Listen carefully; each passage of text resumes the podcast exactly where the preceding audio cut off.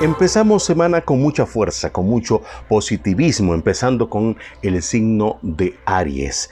Aries, el número 4 y el color rojo te favorecen mucho durante esta semana. Eso sí, es mejor que te asesores bien en un asunto de negocios que quieres emprender. El 2 de espadas me indica que vas a tener un pequeño inconveniente, pero es pequeño, lo puedes salvar, lo puedes brincar, lo puedes saltar.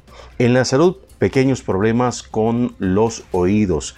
Tenga mucho cuidado. Vaya donde un otorrinolaringólogo para que lo revise y para que le mande el tratamiento adecuado. Los planetas se alinean en cuestiones del amor y si has empezado una relación hace poco tiempo, esa relación irá por buen camino.